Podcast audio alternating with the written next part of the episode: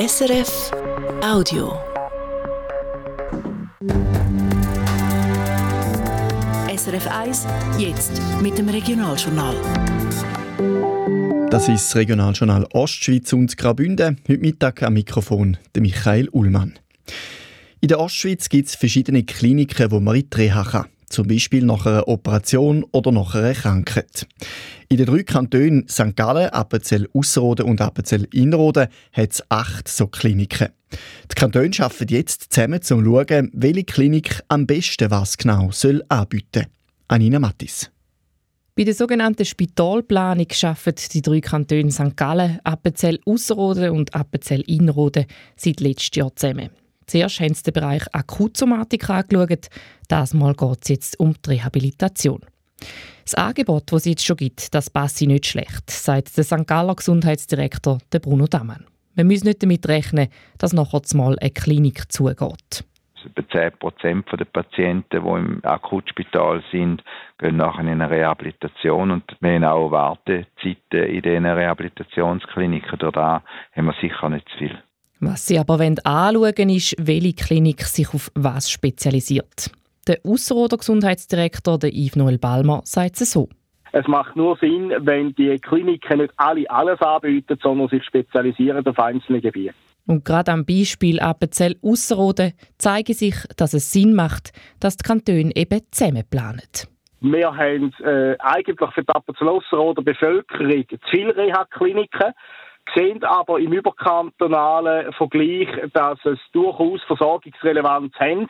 Würde es die Kliniken nicht geben, hätten andere Kantone eine Unterversorgung. Gleich sieht es auch die Gesundheitsdirektorin von Appenzell Inrode, Frau Stadthalter Monika Rüegg-Bless.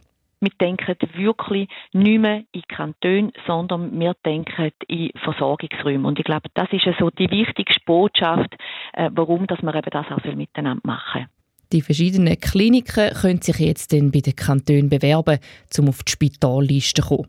Bewerben können sich Kliniken aus diesen Kantonen, aber auch Kliniken aus anderen Kantonen. Am Ende ist der St. Galler SVP-Regierungskandidat Christoph Hauptmann vom Vorwurf vom Amtsmissbrauch freigesprochen worden. Die St. Galler Staatsanwaltschaft hat jetzt die Berufung angemeldet.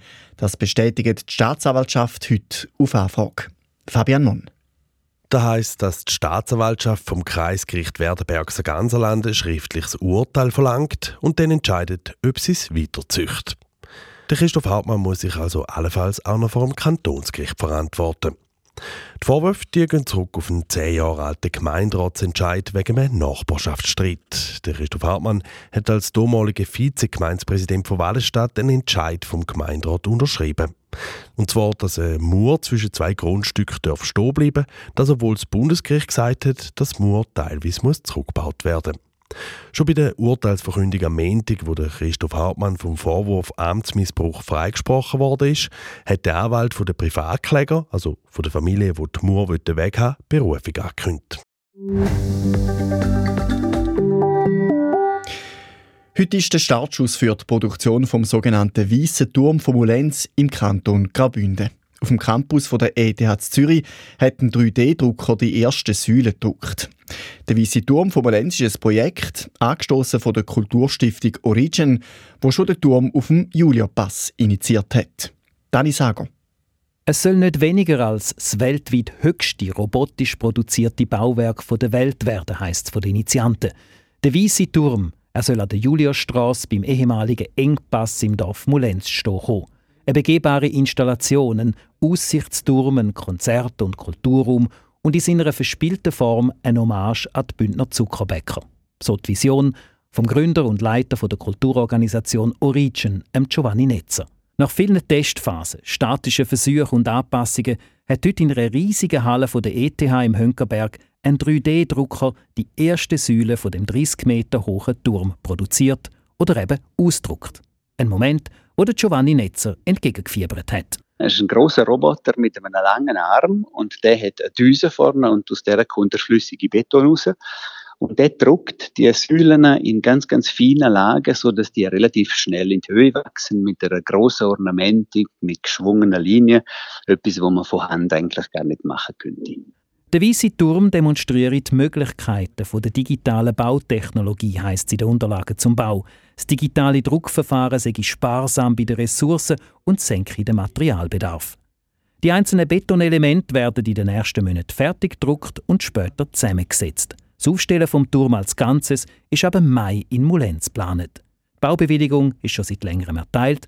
Nur die Finanzierung der Gesamtkosten von 4,1 Millionen Franken ist noch nicht ganz zusammen, sagt der Giovanni Netzer. Es ist noch nicht ganz abgeschlossen mit der Finanzierung. Wir sind noch dran. Es gibt noch ein paar offene Gesuche. Wir sind aber äh, sehr zuversichtlich, dass das noch zum Guten kommt. Der Termin für die Einweihung vom sechsstöckigen Weißen Turm von Moulins steht schon fest. Es ist der 25. Juni. Und für heute, 26. Januar, ist es das vom Regionaljournal Oschitz und Graubünden am Mittag. Einen guten und einen schönen Nachmittag. Das war ein Podcast von SRF.